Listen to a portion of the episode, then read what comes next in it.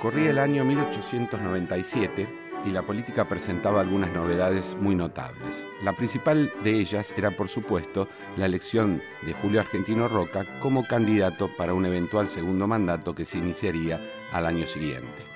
Esta candidatura implicó muchos problemas para el propio espacio político y sobre todo para la oposición. Y la razón era muy evidente. ¿Qué hacer frente a una candidatura tan fuerte?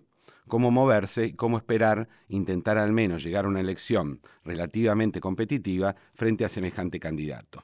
Para que por entonces era un nuevo partido, la Unión Cívica Radical, esto era un verdadero problema ya que se habían planteado dos posibles opciones.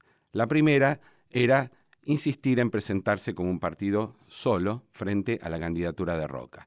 La segunda era algo más compleja. Consistía en, armar un acuerdo junto con la Unión Cívica Nacional, el mitrismo, para enfrentar unidos a semejante candidatura.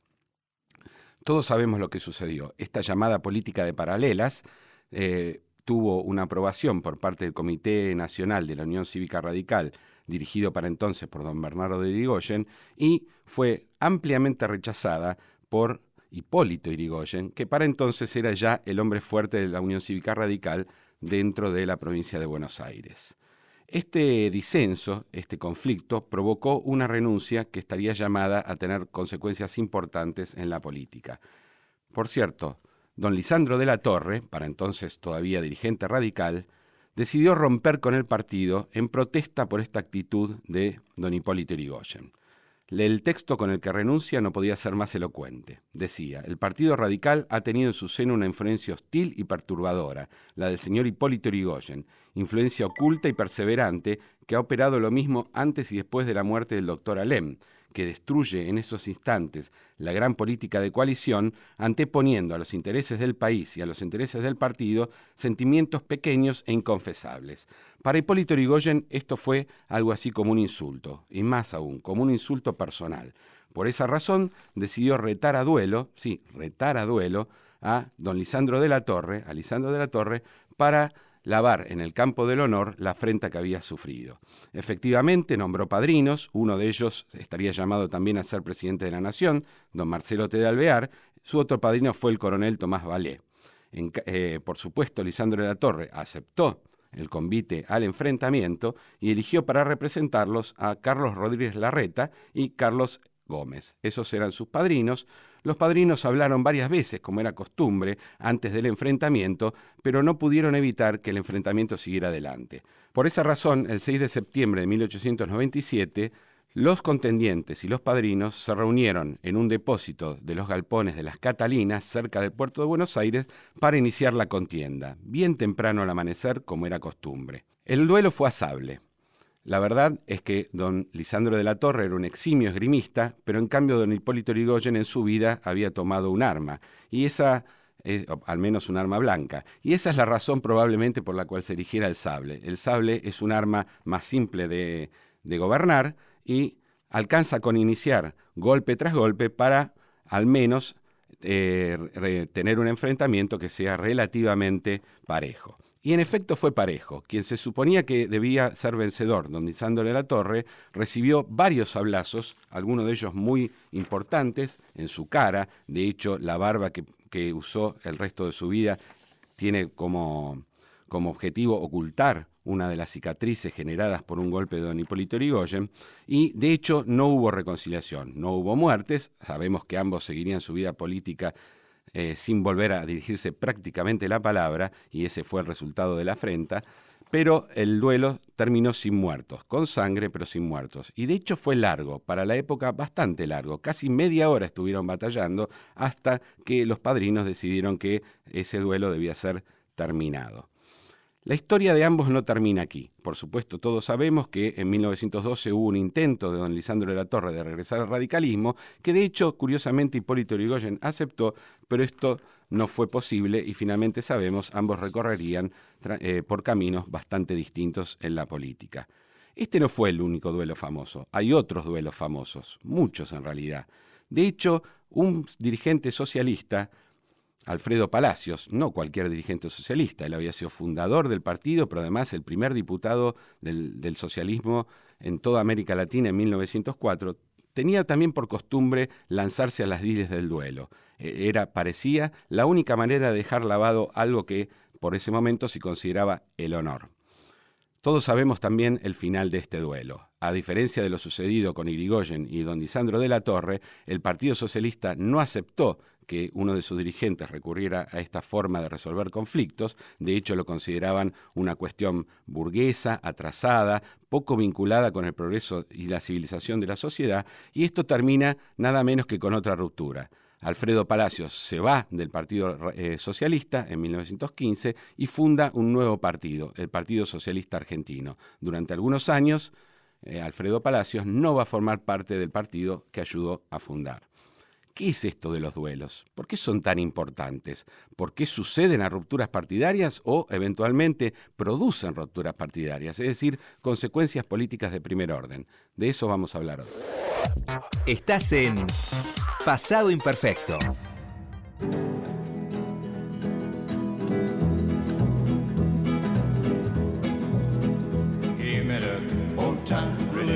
Hola a todos, bienvenidos a un nuevo programa de Pasado Imperfecto. Hola Luciano, ¿cómo andás? Hola Sabrina, buenas noches. Buenas noches a todos, ¿cómo estás vos? Bien, muy bien. Muy bien. Quiero agradecerles a todos los que nos están escuchando en vivo por Radio Nacional y a todos los que nos siguen también en nuestros podcasts de Spotify, de los podcasts de Apple. Y ya que estamos en momento de agradecimientos, agradecerles como siempre a Lucía Chediek, eh, que es nuestra productora, a Ignacio Guglielmi, que nos acompaña en la técnica, y presentarles a todos ustedes a nuestra invitada del programa de hoy, a Sandra Gayol. Bienvenida, Sandra. Bienvenida Sabrina y Luciano. Muchas gracias por haberme invitado. Gracias a vos por estar acá. Muchísimas gracias por acompañarnos. Tenemos, tenemos ganas de conversar con vos sobre dos grandes temas. El primero de ellos tiene que ver con un libro que publicaste ya hace varios años sobre el honor y duelo en la Argentina moderna, que, que es un tema diferente, que es un tema atrapante y sobre el cual vos tenés hipótesis muy fuertes, ideas muy fuertes. Entonces me, me gustaría comenzar preguntándote ¿Cómo llegaste a, estudiar el tema del duelo y cuál te parece que es la relación, las relaciones que existen entre esa práctica concreta y la creación de lazos sociales y de una élite en esta Argentina moderna de fines del siglo XIX, principios del XX? Bueno, mira, yo empecé a pensar en el duelo producto de mi tesis doctoral que era sobre la sociabilidad popular en espacios urbanos, concretamente en Buenos Aires, en la época de la gran inmigración. Y ahí lo que yo encontré para mi sorpresa fue eh, la recurrencia en las interacciones sociales, sobre todo en, los intercambios verbales en espacios públicos, de la palabra honor. Y es una, el, honor es una noción, como pienso yo, eh, que eh, me sorprendió porque, porque tradicionalmente desde la antropología estábamos habituados a pensarlas en sociedades muy pequeñas, en pequeñas localidades donde todo el mundo se conocía. Y eh, bueno, yo me lo encontraba en una sociedad en plena transformación, como vos dijiste, y donde la importancia del crecimiento demográfico fue realmente extraordinaria. Razón por la cual ahí había algo interesante para, para explicar y para explorar. Bueno, ¿qué quiere decir eso? ¿Qué sentido puede tener eso donde casi nadie se conoce entre sí? Y, o sea, íbamos a la inversa del presupuesto, uno de los presupuestos sobre la noción de honor. Eh, y así empecé eh, siguiendo eh, interesada en ver cómo hace la gente para conocerse en una sociedad completamente nueva, a partir de qué se aproxima, a partir de qué genera confianza, cuándo se diferencia, yo encuentro muchas cosas y entre esos también eh, el honor y una forma particular de defenderlo entre los hombres, porque es una noción femenina y masculina, pero la forma de defensa es esencialmente masculina. Eh, encuentro a lo que yo en ese momento llamaba los duelos populares. Eh, y eh, también yo me daba, era evidente por lo que yo veía en los documentos, pero también porque lo que han hecho, lo que ya me habían enseñado otros colegas, que evidentemente había también expresiones, no solamente expresiones en la práctica, en las interacciones sociales, sino también en muchos escritos de intelectuales de fines del siglo XIX, principios del XX, donde también el honor era un tema que ameritaba la reflexión. Cuando yo terminé mi tesis, eh, bueno, ustedes lo saben también, uno termina la tesis y dice, ¿ahora qué voy a hacer? Y yo había entrado en esa casi como postesis, una especie de... Ese vacío, bueno, ¿no? es, exactamente, un vacío. Y yo me acuerdo que lo hablé con mi director, que fue una, una persona muy importante para mí profesionalmente, y me dice, no, no se preocupe. Dice, eh, a todos nos va a pasar. Uno no, usted no se va a divorciar conmigo y tampoco se va a quedar sin tema. En todo caso, nos vamos a divorciar después y tratemos de no pelearnos. No me lo olvido nunca más. Entonces, y me dice, ¿por qué no empieza a mirar ahí? Si, hay algo acá en las élites que puede ser interesante. Yo, y eso yo se lo agradezco. Primero porque me reconfortó en un momento de mucha incertidumbre, mucha, no sabía para qué, desde dónde voy a conseguir trabajo hasta qué voy a ser profesional, digamos, cómo, qué voy a seguir investigando. Y entonces yo empecé ahí a seguir lo que ya se veía en la prensa, porque yo trabajé eh, uno de mis documentos fueron los diarios, especialmente varios diarios, pero siguiendo al diario más importante, digamos, por su continuidad, por la capacidad de generar opinión, etcétera, que es el diario de la Nación. Y ahí cuando uno si mira atentamente el diario de la Nación, en la Nación registraban los lances o los desafíos que había entre lo que llamaban los caballeros.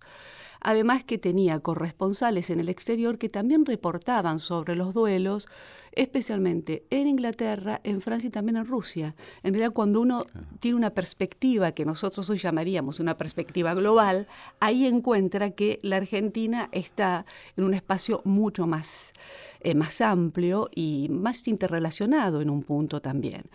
Y así yo empecé a, eh, a ver qué quería decir esto, que desde mi perspectiva era bastante ridículo, porque lo que había, para mí, lo que había que explicar era lo que a nosotros, con los ojos en ese momento del siglo XX, pero también del siglo XXI, decís, ¿qué le pasa a estas personas que hacen, que hacen un desarrollo y se esfuerzan tanto por mantener un ritual que al mismo tiempo están aprendiendo y que se lo toman tan en serio, porque para nosotros no puede parecer un chiste, pero para las personas evidentemente no lo era. Y a mí me parecía que eso era lo interesante que había para explicar, qué sentido puede tener y cuál es, eh, dónde podía residir el esfuerzo por demostrar socialmente a un grupo de pares, pero también un a un grupo un poquito más amplio, de que ellos conocían las reglas del juego del honor. Y así empecé y eh, precisamente el libro que vos mencionabas, Sabrina, al inicio, tiene que ver con tratar de dar una, una respuesta a eso, eh, qué explicación social y política uno puede dar o cuál sería una palabra que ahora me gusta menos, pero que en ese momento yo usaba, cuál sería la función de esta práctica sociocultural, como es eh, el desafío, los lances de honor y eventualmente el duelo. ¿Y, y cuál es esa relación que estableciste con la sociedad y la política? Eh, bueno, eh, primero eh, yo creo que fueron muy importantes porque vinieron a ordenar la competencia. orden, ¿no? Exactamente. Vienen a orde- ese es, es- es un- es uno de mis argumentos, que ordenan la competencia política y también el desorden social. Digamos, porque si uno los pone en relación con, y ustedes lo conocen mejor que yo, la cuestión de las prácticas políticas y la cuestión de la violencia política, si uno compara un tiroteo en un acto electoral y, o compara cómo dirimís una diferencia política porque, o, uno- o una acusación en plena campaña electoral que tiene que ver con la apropiación de bienes públicos, y entonces en vez de dirimirlo a los tiros, lo dirimís en un lance de honor, evidentemente es desde, desde el punto de vista del control de la violencia, es eh, mucho más importante. Y yo creo que también el duelo, puesto en relación con otras prácticas violentas, por eso también fue estimulado en un punto por la propia élite, por una manera de pacificación social y de re- dentro, junto con las otras medidas para tratar de ordenar la política, me parece que el duelo también contribuyó a eso. Y desde el punto de vista social, por dos razones, a mí me parece. Por un lado, mirado en la perspectiva más de una historia local, es decir, eh, el, el honor como noción es una manera de genera por un lado confianza porque hay una serie de expectativas en relaciones sociales entre gente que no se conoce necesariamente. Entonces, si vos presupones a través de una lectura que es tan fascinante como arbitraria, es decir, yo leo a partir de ciertas imágenes que vos, eh, que vos irradiás, por ejemplo, cómo estás vestido, cuál es la gestualidad, en qué tono me hablas, eh, cómo te comportas en un espacio público, como por ejemplo un café, yo ahí puedo empezar a especular sobre la honorabilidad y qué me puedes, qué me puedes, eh, qué puedo esperar de un vínculo con vos. Pero bueno, era una noción que la tenían los sectores populares, pero también lo tenía la élite. El eh, tema es, es en alguna forma una búsqueda de pares de encontrar similitudes entre aquello que se estaba conformando como una élite. Eh, yo creo que eh, el honor viene a ser un elemento de integración y el duelo, como modo de defensa caballeresca, es un mecanismo de diferenciación. A mí me parece que comparada a la Argentina, con otros países latinoamericanos, por ejemplo. Es un tema que Pablo Picato lo ha trabajado para el caso de México y también eh, David Parker para el caso de Uruguay. En la Argentina, en relación a, si yo comparo con otros países de América Latina, eh, tiene esa particularidad, esa especificidad, que la diferencia no está tanto en el honor donde son diferencias de grado más que de naturaleza. El tema es si vos te sabes batir a duelo o no, porque una cosa es el duelo popular y otra cosa es el duelo entre caballeros. Y me parece que ahí, que fue la única posibilidad que tuvo una sociedad con una, de una gran movilidad y, eh, digamos, con una tradición, un peso de la, del linaje, la pureza de sangre y toda esa herencia colonial que, eh, bueno, en la zona del Río de la Plata fue mucho más lábil, fue mucho más flexible. Claro, a vos incluso te sirve para decir, para poner un poco en cuestión, esa idea de una oligarquía omnipresente y que sabe todo y que conoce claramente su lugar en el mundo. Eh, presentás una elite bastante menos segura de sí misma y que necesita la seguridad alrededor de esta, entre otras cosas, de esta práctica. Exactamente, sí, esa es mi idea. ¿Y cómo es la práctica en sí? ¿Qué pasos se sigue en el momento en el que se lleva adelante un duelo? Hay todo un código que es lo que se llama el código de honor o el código caballeresco, que, eh, bueno, es una práctica muy nueva. Eh, en eh, Argentina y en el Río de la Plata. ¿Qué quiero decir con esto? Yo pude hacer, yo traté de rastrear cuando tenemos referencia en lo que, en lo que hoy es Argentina sobre prácticas que uno podría asociar con la práctica del duelo. Y la verdad que eh, yo encontré dos cosas. Por un lado, que eh, en términos cuantitativos, o sea, que sea numéricamente significativo y también social y políticamente relevante, uno encuentra este fenómeno a fines del siglo XIX. No quiere decir que antes no hubiera, por supuesto. Hay algunos célebres durante las guerras de independencia, después hay desaparecen en los 30, los 40 y los 50, no sabemos si es porque no tenemos documentos o porque efectivamente, claro, efectivamente uno había, y después la etapa más gloriosa, la etapa de oro es entre los 80 y 1920 eh, aproximadamente. Ahora, lo que uno también observa, si uno eh, hace este seguimiento minucioso y sistemático, es que la gente va aprendiendo a batirse a duelo. Como que, eh, digamos, y eso es lo que le permite ser un mecanismo de diferenciación social y de pertenencia a las élites. ¿Por qué? Porque para tener duelo se necesitan varias cosas. Primero, tiempo. ¿Tiempo para qué? Para saber empuñar un arma tiempo para leer los manuales de duelo, es decir, para que vos sepas, está todo muy estipulado y esto viene de la Edad Media y durante la época moderna es como se, eh, se especifican y se pautan, se establece un protocolo que más o menos se mantiene en Europa y también en Estados Unidos eh, y que por supuesto la Argentina importa. Entonces necesitas tiempo para conocer los manuales y también vos necesitas capital social, es decir, vos tenés que nombrar padrinos y tenés que tener un médico. Y la verdad que uno es padrino de gente a quien conoce. Si vos no tenés un conocido, y es lo que le pasaba a muchos inmigrantes, y esto es realmente extraordinario porque hay gente que desafió y no encontró padrinos. Entonces el otro dice, usted, no, digamos, no somos iguales en honor porque uno tiene que desafiar a quien es un igual en honor. Y entonces ahí aparecen las posibilidades de constituirse en un mecanismo de eh, diferenciación social. Lo que te quiero decir que para mí fue una maravilla eh, en una biblioteca que para mí también es una maravilla, que es la biblioteca del Jockey Club. En la biblioteca del Jockey Club yo encontré, cosa que no esperaba, hay una colección de manuales de duelo realmente extraordinaria y donde no solamente pude acceder a las primeras ediciones de, esos manuales, sino que también me encontré con que la Argentina producía manuales de duelo.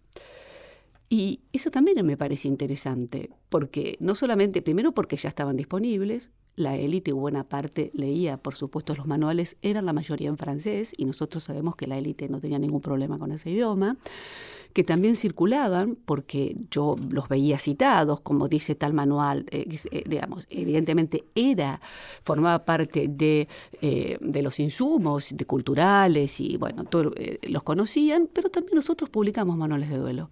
Entonces la pregunta es, ¿para qué publicar algo que no solamente, además, era exactamente igual. Lo único que cambiaba. Exactamente.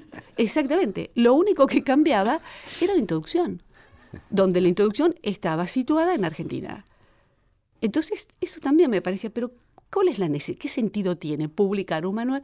Y a mí me parece que ahí eh, la explicación no es tanto local, sino más, eh, ahora diríamos, más global, más de una perspectiva global, que una manera que tenía la élite de pertenecer a una élite de hombres honorables. Y, eso también explica que el Diario de la Nación publicara noticias sobre un duelo en el Bois de Boulogne, de personas que la mayoría de sus lectores ni sabía quiénes eran.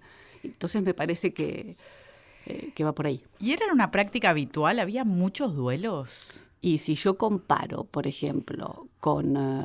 Eh, México había muchísimos. Eh, si hago la comparación, por ejemplo, con Alemania, había menos. Eh, pero en sí, digamos, sí, había, y sí, a veces había, depende de las coyunturas, también había mucho en la coyuntura, y bueno, volvemos a lo que me preguntaba Luciano sobre la política.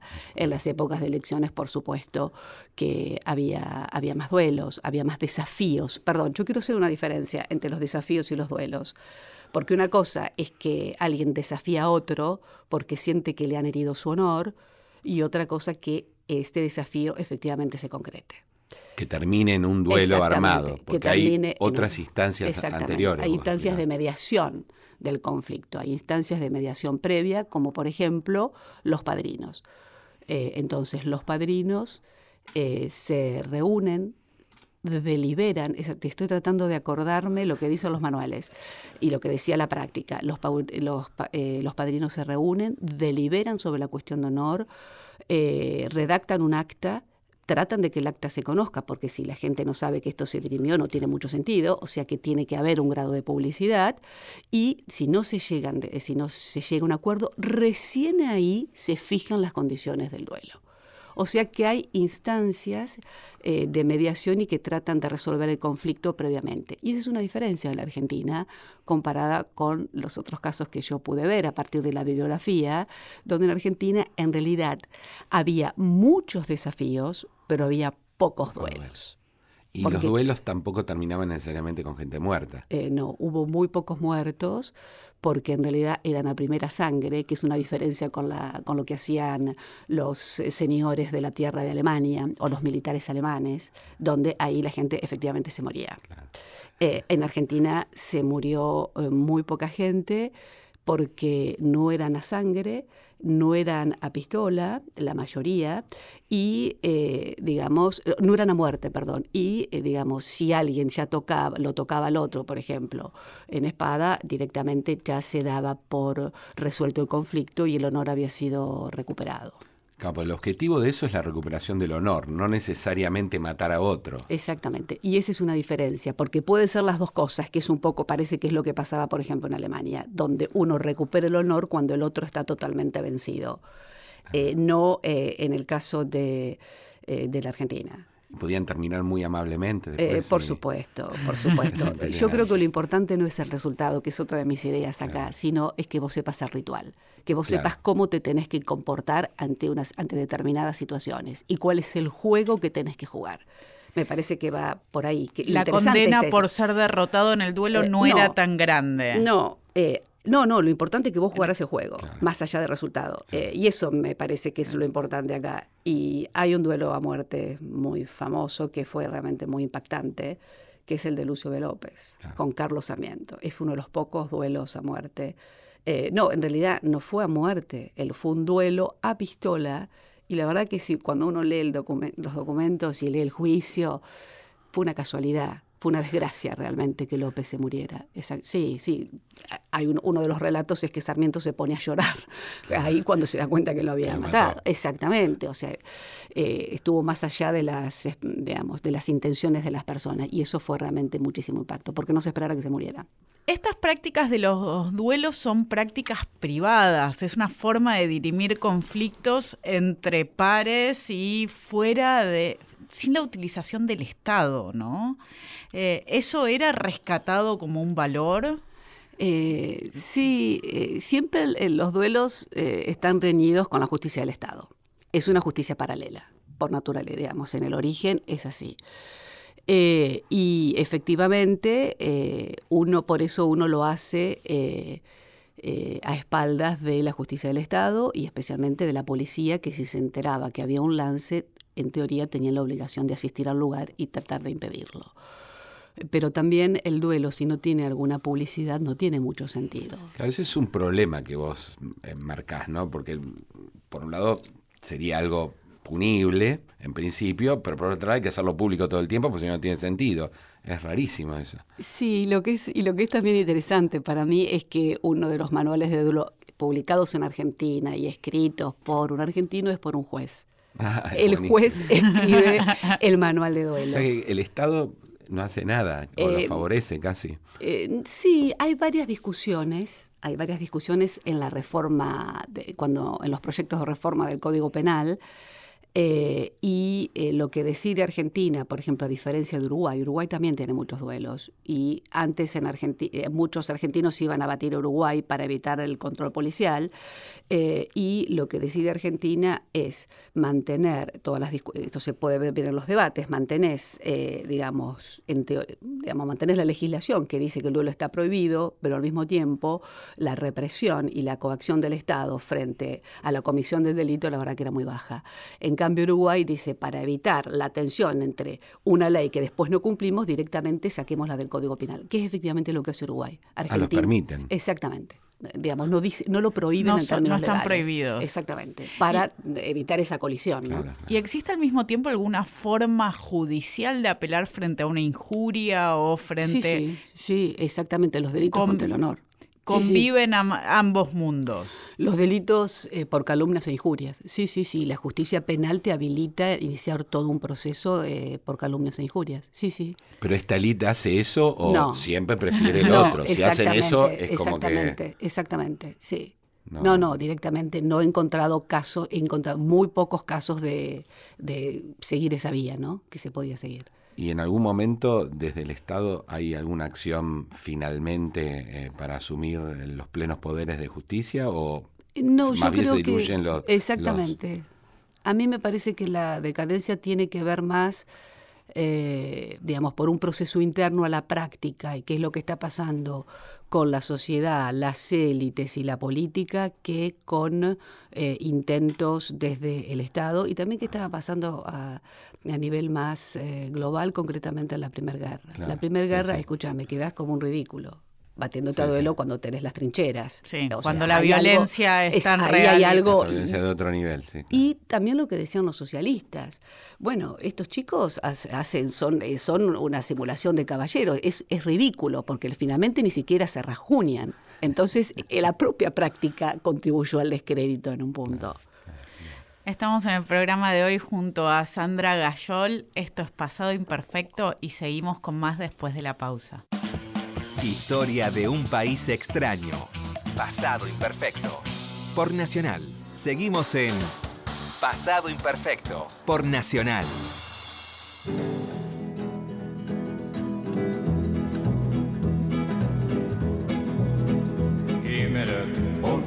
religion. Seguimos con el programa de hoy de Pasado Imperfecto. Junto con Sabrina estamos charlando con Sandra Gayol de este tema tan interesante y por cierto tan poco conocido, que es esta especial tendencia de nuestra élite a eh, dirimir algunos de sus conflictos en, alrededor de los duelos, duelos muy paitados y sin muertes, por cierto. Ahora vos señalabas eh, una interacción, y en realidad dijiste incluso que ese fue el motor de tu investigación, eh, la existencia de, este, de una práctica relativamente similar dentro de los sectores populares e incluso sugeriste la posibilidad de que en realidad la elite tomara hasta de allí esa, esa idea, si no lo entendí bien, tal vez estoy diciendo algo que no es exactamente lo que vos querés decir. ¿Cuáles son esas diferencias? ¿Cuán, ¿Qué era un duelo popular? ¿Y qué diferencia, por qué existe una diferencia con el duelo de las élites? Eh, bueno, el duelo, hay dos, en relación al duelo popular, a mí me interesó hacer dos, eh, dos, diferencias o tener en cuenta dos cosas. Primero, qué es lo que se decía en los documentos oficiales. Me estoy refiriendo a la justicia, a los, eh, a los partes de policía e inclusive a lo que decían los periódicos y por otro lado, qué es lo que nosotros podemos saber como historiadores, teniendo en cuenta todas las mediaciones, qué es lo que decían las personas que habían estado haciendo. Entonces ahí yo lo que empecé a descubrir era como que había, eh, una, había una tensión, había una disociación, porque lo que para las personas decían, no, yo me estaba batiendo a duelo, para la justicia o para la policía lo empiezan a designar con la, eh, como una riña. O sea, ahí el Estado tiene una actitud distinta. Eh, exactamente. Hay, el Estado contribuye a, se apropia, lo que yo digo, de esa práctica de dirimir los conflictos de manera privada o de la justicia reparatoria, reparatoria privada, trata primero de que no suceda y cuando sucede aparece el castigo estatal entonces, y aparece una disociación entre el duelo por un lado y la riña por el otro. Ahora, la práctica social, es decir, qué es lo que hacen los hombres, por ejemplo, en la calle eh, cómo dirimen un conflicto, un enfrentamiento de honor, eh, digamos, en el espacio público, un conflicto que generalmente aparece en el hábitat popular, como puede ser, el, eh, por ejemplo, el conventillo, como puede ser en el lugar, para mí, central de la sociedad popular a fines del 19 y principios del 20, que son los cafés y los despachos de bebida, uno ve que es bastante más complejo, porque eh, la gente, primero, siguen los mecanismos bastante similares a lo que dicen los manuales de duelo. Es decir, eh, por ejemplo, eh, bueno, no, ¿por qué me miras así? pero no, yo no, te, yo no te hice nada, no, pero vos, vos estuviste diciendo que yo no pagué o que te debo, y así aparece, digamos, toda la dinámica del desafío y la respuesta, y finalmente dice, bueno, vamos afuera. Y es afuera solos, sin la mirada de los terceros, aunque los terceros ya estaban sabiendo que había un conflicto, y dirimen el, eh, y dirimen el digamos, eh, tratan de solucionarlo. ¿Y cuál es la diferencia sustantiva? Acá no tenés padrinos, o cuando hay padrinos, eh, digamos, no necesariamente son dos por cada lado o uno y uno, sino que son tres y uno, hay una desigualdad ahí, ahí hay un desorden y eso es una de las cosas que se decía, digamos, que se utilizaba para demostrar, no, esto no es un duelo, esto es una riña. Y eh, por el otro lado el arma, acá son a cuchillo y te podés morir de una puñalada, cosa que efectivamente pasaba. Y la eh, pasión, decías vos también. Exactamente. en, en estos conflictos hay pasión, hay enojo y se supone que en un duelo de élite no. No, precisamente. Un caballero es aquel que sabe controlar sus pasiones y, digamos, precisamente se usaba un tiempo entre que, eh, o sea, se trataba de lograr de que, que, que, tiene un tiempo entre el conflicto y la resolución, porque en ese lapso entre uno y otro, uno, lo que se esperaba es que la persona fuera amortiguando y disminuyendo sus pasiones y su acaloramiento para eh, cobrar, eh, digamos, para que cobrara mayor importancia la razón y la reflexión, claro, Claro, que sea una práctica racional en sintonía con otras Exactamente. exactamente. lo mismo que pasaba con la política, con las leyes electorales, con la construcción del ciudadano, se llevaba también a, a estas Yo creo que es Bueno, es parte de ese proceso. Por eso que para nosotros ahora parece ridículo, pero la verdad que si uno lo mira, era bastante interesante lo que trataron de hacer en un punto. Claro, claro. Esa es un poco la idea. ¿Y cuándo empiezan a desaparecer estos duelos? Bueno, ese fue un punto importante. ¿Se pierde la moda? ¿Cómo, cómo es? Fue bastante difícil para mí. Eh, bueno, los historiadores siempre tenemos que cortar el tiempo de alguna manera y en algún lugar. Y, entonces eh, yo, eh, digamos, para mí en, en los años 20 ya es realmente no tiene la intensidad y la envergadura social y política que tuvieron entre a fines del 19 y principios de los años 20. A mí me parece que esto es no quiere decir que no haya seguido habiendo duelos, primero que nada, porque yo traté de tener una mirada más a largo plazo y hasta, inclusive hasta la década de los 70 hubo duelos. Y uno observa dos cosas, que no desaparecen del todo, pero digamos, terminan siendo prácticamente irrelevantes, que por el otro lado, la mayoría de los duelos que yo pude reconstruir son duelos entre militares, están circunscriptos al ámbito militar, cosa que no es ni siquiera novedoso y es ni original, eso pasa en casi todos lados, en Occidente, por lo menos, y bueno, en Rusia también. Y eh, por el otro lado, a mí me parece que un poco lo adelanté antes, eh, y es que frente a el estallido de violencia como consecuencia de la Primera Guerra Mundial, digamos, esa violencia que aparecía asociada en relación al duelo, la verdad que es completamente irrelevante, es completamente irrisoria. Y es un poco lo que pasa en los otros países con, los cuales la Argentina, la élite argentina, eh, tomaba como espejo y, eh, digamos, que, buscaba integrarse. Claro, queda un poco ridícula frente a soldados dando su vida en la trinchera, ¿qué están haciendo estos hombres batiéndose a duelo por el honor? Eso por un lado. Y por el otro, porque cambia la noción de honor. Porque cambia la noción de honor. No tanto lo que quiere decir el honor, sino esencialmente cómo lo tenés que defender. Entonces aparece para mí, y eso creo que también es importante, una disociación entre que uno es un hombre de honor y una mujer de honor, y es el hombre quien te lo defiende, y, y esto deja de estar asociado con el duelo. Y entonces ahí sí aparecen, esa es mi sospecha, eh, yo empecé a ver un poquito y después no lo seguí, y ahí me parece que sí que los tribunales en ese sentido tienen eh, un eh, papel más importante, pero además si no, la gente se pone de acuerdo y, y el honor no tiene la relevancia para la, con la construcción de una imagen pública como tenía antes. Entonces me parece que hay otras cosas que comienzan a jugar, porque la ciudad también es un poquito más estable, digamos. ¿no? Entonces me parece que las transformaciones sociales y también políticas me parece que también juegan en contra de eh, la continuidad de esta práctica de alguna manera encontrarían otras formas de definirse como una élite o como lo que fuera, que no, no necesitan ya más de esta práctica. Exactamente, esa es un poco mi idea. Y siguiendo con el tema del honor, vos trabajaste eh, otra cuestión también súper interesante que tiene que ver con los grandes funerales, ¿no? Esta vez sí, con los muertos. Claro. Hasta ahora de muertos no hablamos, no de duelos, pero no de muertos, ahora hay muertos. Sí. Eh, y en donde vos también seguís viendo cómo se construye simbólicamente esa figura y cómo se la honra y todo. Y cuando decimos grandes funerales, estamos hablando sobre todo, bueno, en el año 1906 se producen tres funerales muy importantes, ¿no? Eh, que son, recuérdame, los de Mitre, Quintana y Pellegrini. los tres fallecen ese año. Y es un periodo que vos vas a eh, seguir mirando hasta 1914 con eh, las muertes de Sáenz Peña y Juárez Elman. Se murieron aquellas personas que hicieron una época. ¿Y qué pasa con esos funerales públicos?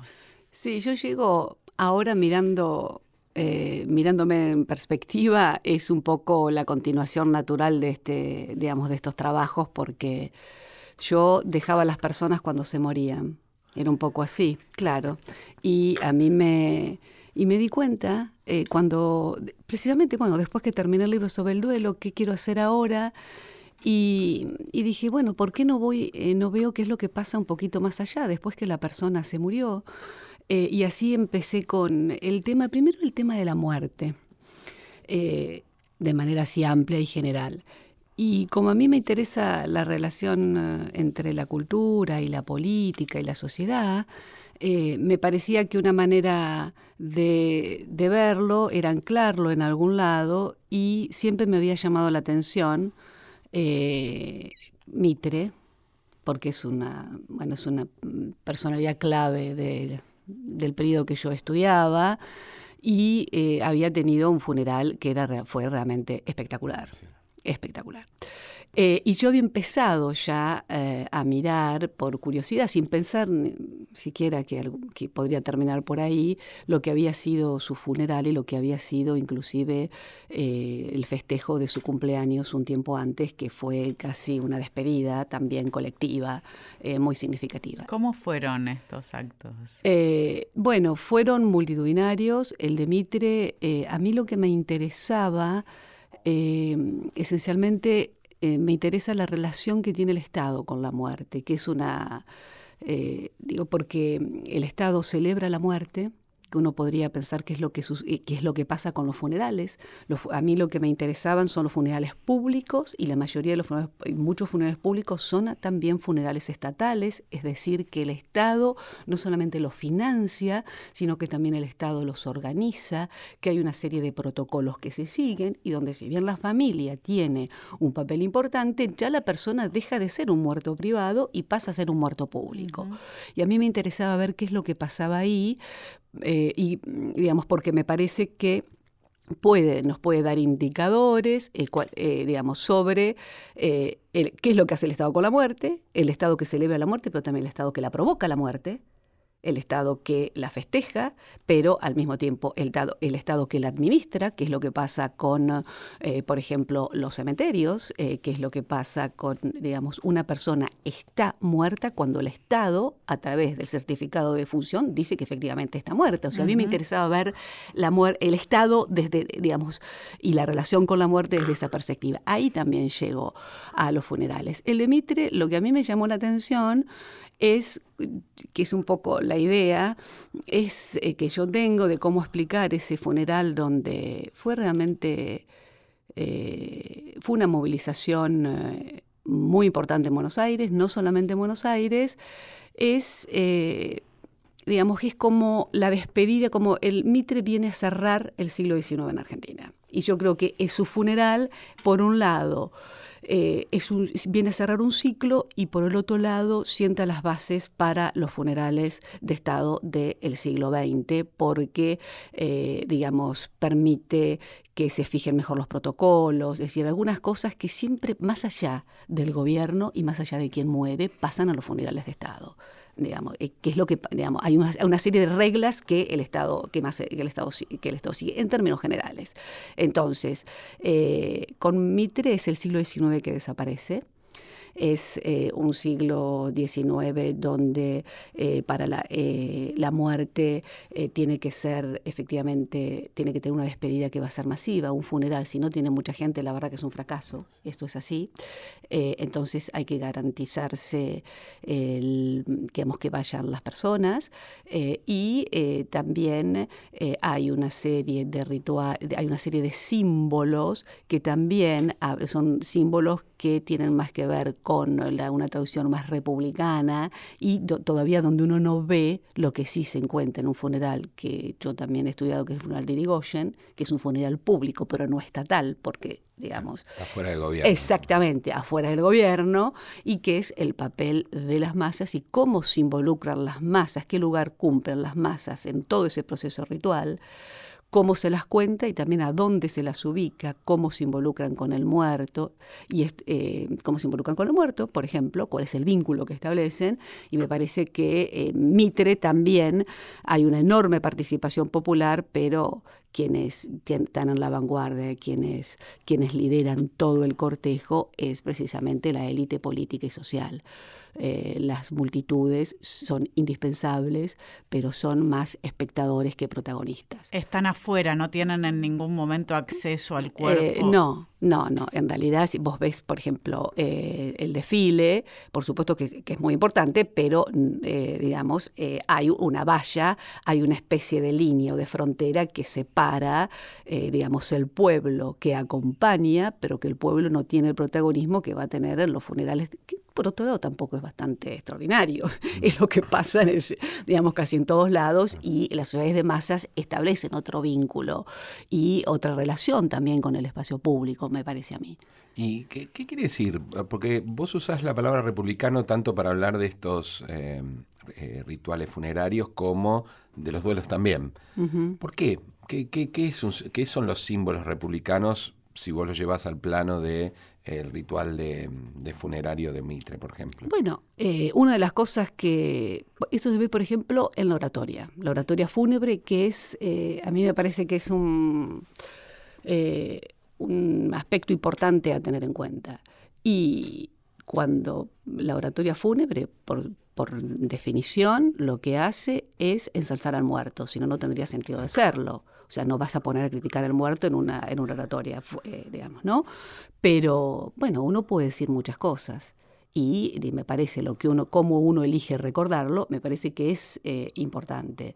Y la verdad que a Mitre eh, se lo, la oratoria esencialmente apuntaba a dos cosas. Por un lado, a eh, el papel que resaltar el papel que tuvo en el proceso de unificación y por el otro lado, por el otro lado a defender los valores de la República.